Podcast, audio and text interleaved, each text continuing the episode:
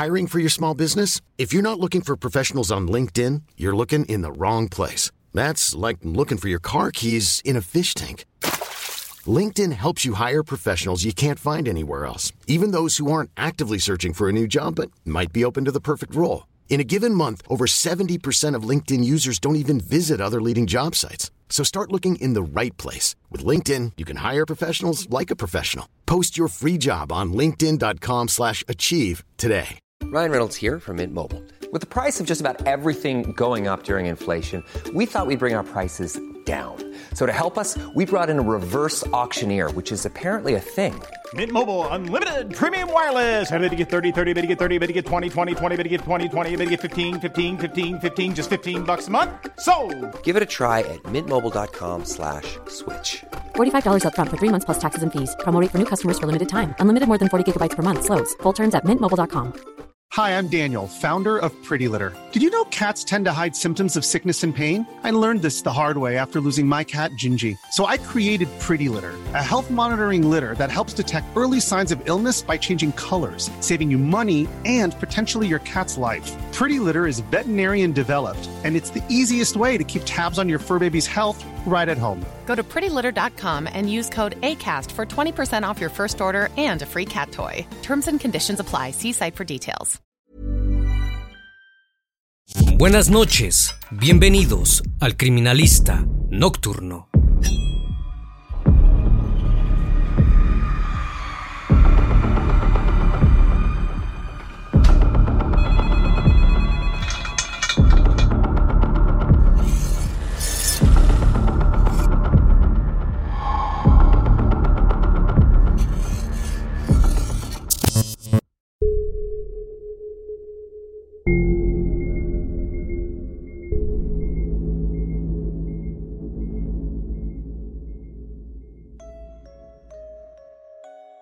Mesa, Arizona, Estados Unidos. El 9 de junio de 2008, los amigos de un sujeto llamado Travis Alexander, de 30 años de edad, acudieron a su domicilio luego de cinco días de no saber de él. Desde el 4 de junio insistieron con las llamadas, pero él nunca atendió ninguna de ellas, y era muy extraño que no contestara, ya que era un sujeto muy sociable y siempre estaba en contacto con sus amigos.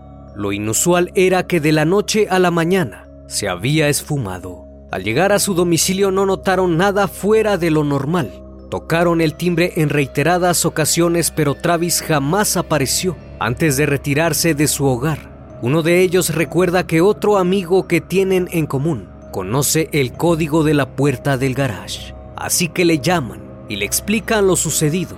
Este accede a ayudarles únicamente para que observen si todo está en orden y se retiren. A los pocos minutos acude hasta la casa del sujeto y abre el garage de la vivienda. Al ingresar lo primero que notaron casi inmediato fue el terrible olor que salía del interior. Pero todo estaba en orden. La mascota de Travis salió al encuentro y en un principio pensaron que a eso se debía el olor. Al subir a la planta alta, un hedor a putrefacción los invadió. Llamaron a la puerta del dormitorio pero nadie respondió. Al otro lado se encontraba otra habitación. Era el cuarto del compañero de Travis, Zach Billings. Cuando uno de ellos se acercó, pudo escuchar el sonido de una película, así que tocaron a su dormitorio y enseguida éste les abrió.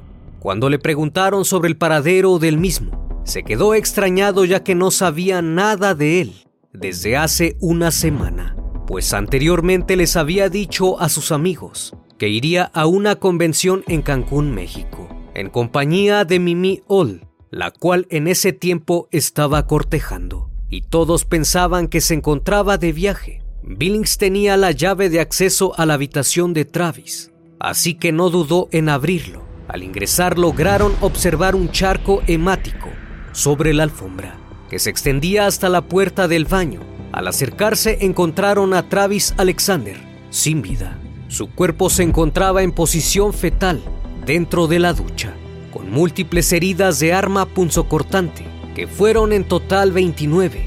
Además presentaba un gran corte en la garganta, que había cortado la carótida, la vena yugular y la tráquea, y se notaba un orificio de bala en su ceja izquierda.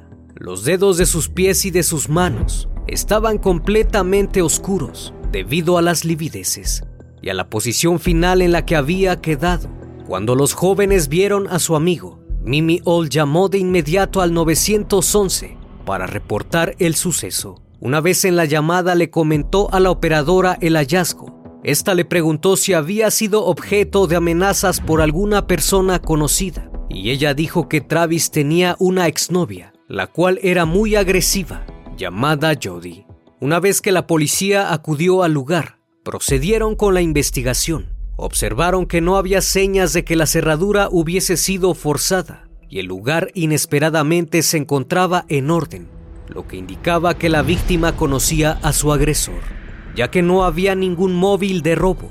El pasillo se encontraba repleto de manchas hemáticas y algunas paredes estaban salpicadas de sangre. Al interior del baño se lograban ver más manchas hemáticas. En una pared había una huella palmar izquierda ensangrentada y el lavamanos estaba repleto de embarraduras y escurrimientos semáticos, y al interior del mismo se hallaban cabellos de mujer los cuales fueron recuperados. En el registro de la casa la policía encontró además algunas sábanas y una cámara fotográfica dentro de la lavadora, la cual se encontraba empapada de agua y esta era perteneciente a Alexander había sido arrojada ahí intencionalmente para borrar toda evidencia del crimen. El laboratorio de criminalística pudo recuperar algunas imágenes tomadas el día 4 a la 1.40 de la tarde, en las que se veía a Jody y Alexander en poses íntimas. La última fotografía registrada era de Travis, aún vivo, a las 5.29 en la ducha. En primera instancia, se tomaron las huellas dactilares de todos los amigos que se encontraban ese día. Todos ellos cooperaron sin oponerse, con tal de ayudar a esclarecer el crimen, ya que se sospechaba que el agresor debía ser alguien que conocía a Travis. Los primeros en ser interrogados fueron los inquilinos de la casa. Ellos afirmaron que sí se percataron del olor a descomposición, pero nunca pensaron que se trataba de un cuerpo en putrefacción. Pensaron que podrían ser trastes sucios o alguna otra cosa. Se tomaron muestras de ADN de todas las personas cercanas a la víctima. Cuando la policía los interrogó salió a relucir inmediatamente el nombre de Jody Arias, una exnovia de la víctima, que anteriormente él había dejado debido a su comportamiento, ya que mostraba signos de ser una persona muy inestable y posesiva, que en una ocasión le había pinchado las llantas de su coche y le revisaba el celular de manera compulsiva. Una vez sabiendo esto no dudaron en contactarla, pero increíblemente ella contactó primero a la policía pidiendo detalles del asesinato de Travis y se ofreció a ayudar en la investigación, ya que anteriormente habían sido novios y tenían una relación más íntima. Afirmó que la última vez que lo vio fue en abril de 2008 y que habían terminado hace poco, pero que aún se seguían viendo de vez en cuando para tener intimidad. La policía le pidió si podría proporcionar sus muestras de ADN para avanzar en la investigación y ella accedió sin problema. Jody Ann Arias nació en Salinas, California, el 9 de julio de 1980, hija de William Angelo y Sandy Arias. Jody tenía una media hermana que era mayor que ella y contaba con tres hermanos, dos varones y una mujer. Ella creció en un ambiente saludable. Toda su familia era muy tranquila y apacible, aunque ella aseguró que cuando cumplió siete años, sus padres la golpeaban demasiado. Desde que tenía 10 años mostró interés por la fotografía y era muy apasionada a ello. Cuando acudía a la escuela secundaria en Yecra, California, la abandonó en el undécimo grado, ya que persiguió su sueño en la fotografía. En el otoño de 2001, Jody comenzó a trabajar como mesera en un restaurante en Carmel, California. El encargado de las contrataciones, Daryl River, quien era gerente del lugar, comenzó a salir con Arias en el año 2003, cuando ella solo tenía 21 años y él 40. En un principio la relación era muy buena, pues él la consideraba cariñosa y muy responsable. Ambos se llevaban muy bien y tenían una relación llena de amor y pasión. por lo que en mayo de 2005 los dos compraron una casa en Palmen Desert en California, acordando pagar cada quien su parte del pago mensual hipotecario para febrero de 2006. Ella comenzó a trabajar en servicios legales prepagos, empresa dedicada a prestar servicios legales a personas con bajos recursos, además de presentar conferencias y seminarios. Un mes después de asistir ahí, Jody se empezó a involucrar con la iglesia mormona y la relación entre ella y Brewer se deterioró, al punto que le dijo que ya no quería tener una relación física con él, ya que deseaba practicar lo que estaba aprendiendo en la iglesia y pensaba guardarse para su futuro esposo, aunque a los pocos días de esto decidió ponerse implantes mamarios, abandonando la relación que tenía desde hace años con Daryl. En septiembre de 2006, Jody Arias conoce a Travis Alexander de 29 años en una conferencia en Las Vegas, Nevada. Casi de inmediato se sintieron atraídos. Él se dedicaba a impartir seminarios en dicha empresa. Travis había crecido en el seno familiar de padres adictos a las drogas, los cuales tenían en total ocho hijos contando a Travis. Sus progenitores se divorciaron cuando él apenas era un niño y fue acogido por su abuela paterna, la cual era de la religión mormona. Él creció en base a esas creencias religiosas y alejado de sus padres. Cuando tenía 20 años de edad su padre falleció y fue un golpe muy duro para él, pero aún así siguió esforzándose para cumplir sus metas, ya que quería ser destacado y exitoso.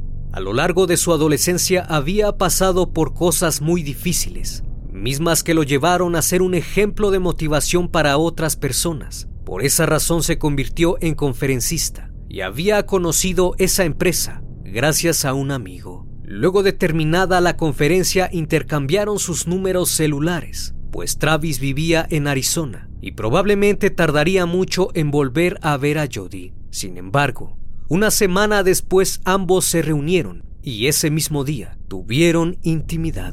A partir de ese momento se mandaron mensajes todos los días e intercambiaron correos y hablaban a diario por teléfono. El 26 de noviembre de 2006, Jody se bautizó en la fe mormona con la intención de acercarse más a Alexander. Tres meses después comenzaron una relación más formal y ella se mudó a Mesa, Arizona, para vivir con él. La relación comenzó muy bien, pero todo cambió cuando Jody revisó el teléfono de Travis y le encontró unos mensajes con una mujer por lo que pensó que le estaba siendo infiel. A partir de entonces su comportamiento cambió significativamente, pues era más posesiva y celosa, al grado de revisar constantemente el celular de su novio y celarlo recurrentemente. Todo esto acompañado de ataques de ira desmedidos, en donde Arias actuaba sin pensar. Todas estas cosas llevaron a Alexander a pensar seriamente si era la clase de mujer que quería tener en su vida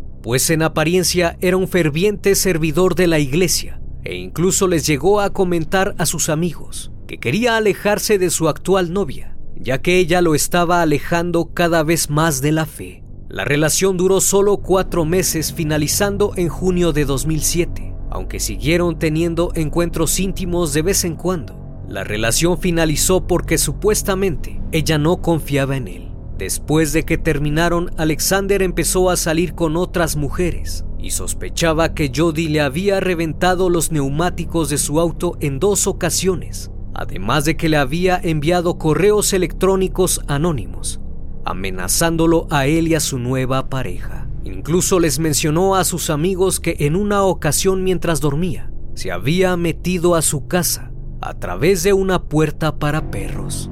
Pero a pesar de todas estas afirmaciones, continuó viendo en secreto a Jody y siguieron teniendo intimidad e intercambiaron cientos de fotos. Incluso viajaban juntos a muchas conferencias. Y a mediados de 2008, Travis le contó a sus amigos que Arias no lo dejaba de acosar, al grado de haber pirateado su cuenta de Facebook y sus cuentas bancarias, afirmando que no se podía deshacer de ella.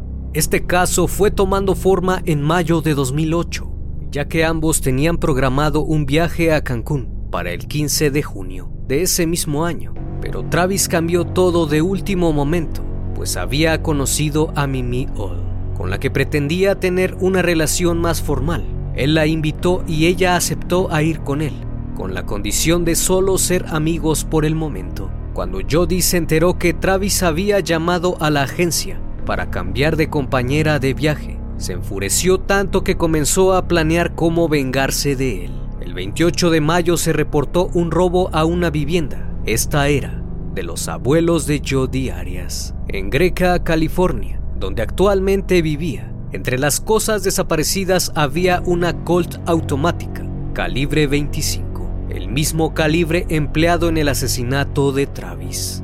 La mañana del 2 de junio a las 5.39, Jody sale de la casa de sus abuelos y se dirige a Redding, California, a rentar un vehículo. El registro lo hace a las 8 con 4 minutos de esa mañana. Le entregan un auto rojo pero lo rechaza y pide algo más discreto. También llevaba algunos bidones de gasolina. Durante el trayecto, realizó varias llamadas a sus conocidos y les cuenta que se dirige a Utah, ya que aparentemente acudiría a una conferencia con un sujeto llamado Ryan Burns, que también trabajaba en el mismo lugar que Travis. Pronto salió a relucir el por qué llevaba la gasolina en el maletero. Jody se encontraba en Salinas, California, y pretendía realizar un largo viaje de alrededor de 11 horas hasta Mesa, el lugar donde vivía Alexander. Y la razón de llevar la gasolina era para no dejar rastro en las cámaras de seguridad en ninguna gasolinería, ni dejar información de algún pago en ellas. Entre la una de la madrugada y las 3 del día 3 de junio, Jody llamó a Alexander en cuatro ocasiones, pero nunca contestó.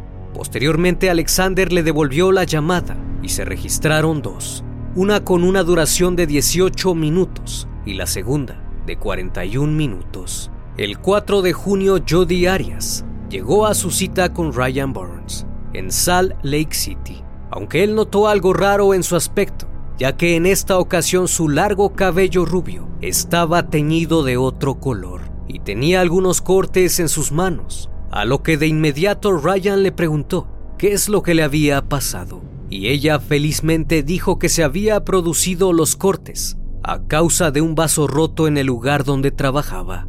Lejos de eso, no había nada más destacable. Su actitud era relajada y tranquila, incluso más alegre que de costumbre. Por otra parte, ese mismo día sus amigos le llamaron a Alexander, pero no contestó. Se les hizo extraño ya que ese día Tenía una conferencia telefónica y no se conectó. Después de algunos días, el 9 de junio, fue cuando descubrieron su cuerpo de una manera escalofriante.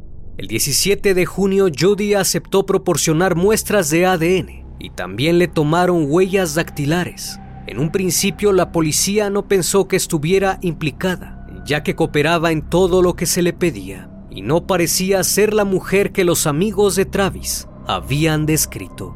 Fue hasta dos días después que el laboratorio de criminalística logró recuperar las imágenes de la memoria externa de la cámara fotográfica, en donde se apreciaba a Travis en compañía de Jody, que mostraban la fecha, 4 de junio. Y en las últimas fotos se lograban apreciar los pies de Arias y el cuerpo de Alexander sobre el piso, lleno de sangre cuando los investigadores la contactaron aseguró que nunca estuvo con él, ya que ella se encontraba en Salt Lake City y tenía una persona que lo podía confirmar, Ryan Burns.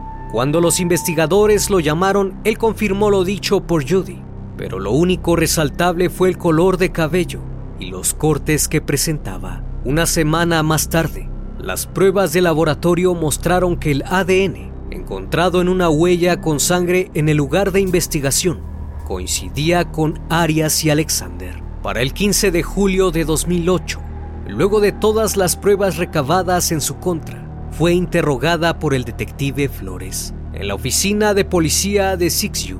Durante el interrogatorio le cuestionaron sobre la ruta que había tomado para llegar a su cita, ya que los registros decían que había salido desde el día 2 de junio y en la coartada que proporcionaba había 18 horas, donde no se sabía qué había ocurrido. Incluso se pudo confirmar que su teléfono se había apagado durante horas para no dejar rastro de su ubicación. A pesar de esto, ella seguía negando todo, así que el detective le dijo que su ADN coincidía con la sangre encontrada en el lugar de los hechos y que sus huellas también, incluso las fotografías recuperadas, eran evidentemente de ella. Aún así negó todo y afirmó que las fotos habían sido alteradas.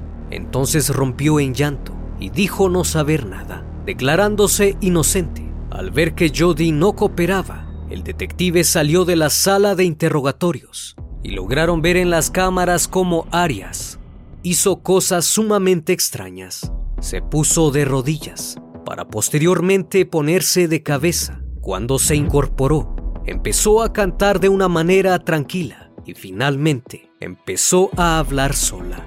Cuando le dijeron que le tomarían la foto de ficha policial, ella increíblemente les preguntó si podía maquillarse. Cuando estaban a punto de tomársela, ella les dijo, ¿cómo me veo? y sonrió despreocupadamente. Posteriormente dio diferentes versiones de los hechos, de lo que había pasado. Ella admitió que sí había estado con él la noche del asesinato. Mencionó que ya por la tarde, dos personas entraron en el apartamento de Travis, un hombre y una mujer, completamente vestidos de negro y cubiertos con pasamontañas.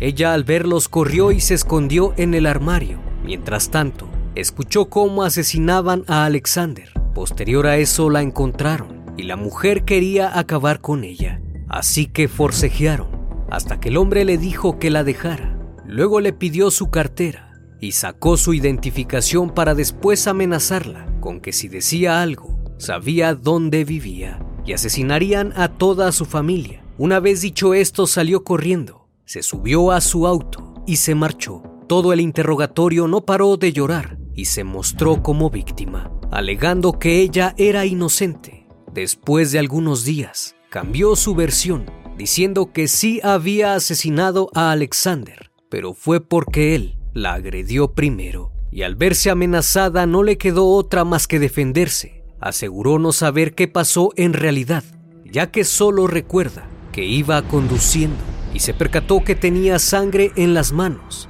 Al ver que tenía un arma en el auto, la arrojó por el desierto. Se detuvo y se cambió de ropa, misma que arrojó a un basurero, y finalmente condujo hasta su lugar de destino. Luego salió ante los medios de comunicación afirmando ser inocente, diciendo que todo sería probado en el juicio y que ningún jurado podría condenarla, pues ella era inocente. Además mencionó que las pruebas eran muy convincentes, pero que no había nada real que la incriminara y que probara que ella había acabado con la vida de Alexander. A pesar de que Jody había planeado todo perfectamente y había pensado en su coartada, no salió como lo esperaba. Es entonces que realizaron la reconstrucción de los hechos. Aquella tarde tuvieron intimidad como de costumbre. Se tomaron algunas fotografías. Travis acudió a ducharse. Su agresora tomó un cuchillo y lo ocultó bajo sus ropas. Ingresó al baño para tomar una sesión de fotografías íntimas. En la última ella le pide que se siente. En el momento que se agacha saca el cuchillo y comienza a apuñalarlo. Él trató de defenderse, por eso presentaba cortes en sus manos. Él salió de la ducha y se dirigió hasta el lavabo. Al llegar al lavamanos comenzó a toser sangre, por eso había ADN ahí. Él trató de gritar pero no pudo, así que intentó escapar. Trató de huir por el corredor del pasillo, pero Jody lo persiguió y lo apuñaló repetidas veces en la espalda, hasta que finalmente tomó su cabeza, la levantó y cortó su cuello, dejando el charco hemático sobre el suelo, mismo que vieron los amigos de Travis al entrar al apartamento. Jody se apoya en la pared para intentar darle la vuelta y llevarlo al baño, ya que era muy pesado y ella no rebasaba ni los 70 kilos. Es entonces que al dejar caer la cámara, esta capta la imagen del pie de Judy. Lo arrastra hasta el baño, como observa que se convulsiona debido a las heridas. Toma el arma y le dispara en la ceja izquierda, tardando un tiempo de dos minutos con 34 segundos. El juicio de Arias comenzó el 2 de enero de 2013 en el Tribunal Superior del Condado de Maricopa. En donde argumentó que sí había asesinado a Travis, pero todo lo hizo en defensa propia, ya que él primero la había atacado, porque supuestamente al realizar la sesión de fotos se le cayó la cámara fotográfica y él se molestó tanto que empezó a golpearla. Ella en su defensa puso sus manos y este de una patada le fracturó el dedo anular izquierdo. Así que ella se escondió y tomó un arma que él tenía en su closet. Al salir él se abalanzó sobre ella y el arma se disparó. Como vio que aún se movía, procedió a herirlo en 29 ocasiones, aunque el fiscal argumentó que eso no era defensa propia, sino algo premeditado y bien planeado desde el inicio, ya que durante el juicio se mostraron todas las evidencias en su contra e incluso llamaron a testificar a su exnovio Daryl Brewer, quien dijo que ella se presentó a su apartamento para pedirle le prestara algunos bidones de gasolina. Y esa acción no había sido una casualidad, ya que tenía en mente lo que haría. Al final se mostraron audios y mensajes muy reveladores, en donde Travis llevaba una relación íntima bastante agresiva con Judy, pero Arias en su defensa dijo que ella era víctima de violencia verbal, física y abusiva por parte de Travis, por lo que dejó ver el lado oscuro de Alexander, quien en apariencia era un devoto de la iglesia mormona, pero por otro lado era un sujeto perverso y lascivo, e incluso fue acusado por Judy de ver videos de niños. Aunque lo cuestionable era por qué si la víctima era un abusador, ella lo siguió buscando y se seguían frecuentando. Todo esto dio un cambio radical en el caso, ya que ahora se empezó a cuestionar si había actuado por ser una víctima de violencia. Después su defensa intentó probar que Judy no estaba en sus cinco sentidos al momento del crimen, argumentando que sufría de amnesia y que por esa razón había dado tantas versiones de lo que en realidad había pasado. Para esto se contó con el testimonio de un psicólogo que la había examinado y este dijo que era probable que Arias hubiera sufrido un estrés agudo en el momento del crimen, que le provocó una reacción de lucha o huida para defenderse, lo que hizo que su cerebro dejara de retener recuerdos y que todas las pruebas realizadas apuntaban a que sufría de trastorno de ansiedad derivado de un trauma. Por otro lado, el psicólogo de la contraparte que la examinó dictaminó que sufría del trastorno límite de la personalidad, mostrando signos de inmadurez y un sentido de la identidad inestable, con un alto grado de psicopatía y manipulación. Jody Arias pasó en el estrado 18 días, compartiendo los detalles de ella y Alexander. En muchas ocasiones se contradijo con lo que decía, por lo que fue un juicio lleno de mentiras y protagonismo por parte de ella. Luego de 15 horas de deliberación, la encontraron culpable de asesinato en primer grado. El 23 de mayo, durante la fase de sentencia, el jurado no pudo llegar a una decisión, debido a que los votos estaban divididos. Por lo tanto, tuvieron que realizar nuevamente otro juicio para saber si era condenada por asesinato en primer grado o en segundo grado. Un segundo jurado se reunió el 20 de octubre de 2014, pero también se estancó 11 a 1 a favor de la pena de muerte. Eso dejó la decisión de la sentencia en manos de la jueza, aunque la pena de muerte ahora estaba fuera del veredicto. Es entonces que el 13 de abril de 2015, Judy Arias fue condenada a cadena perpetua sin posibilidad de libertad condicional. En el año 2020 fue cambiada a la prisión de Perryville, en Goodyear, Arizona. Sin embargo, ha sido trasladada con frecuencia a través del sistema penitenciario de Arizona.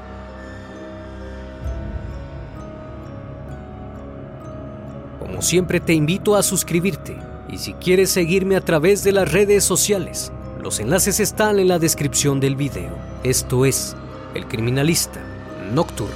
Hasta la próxima emisión.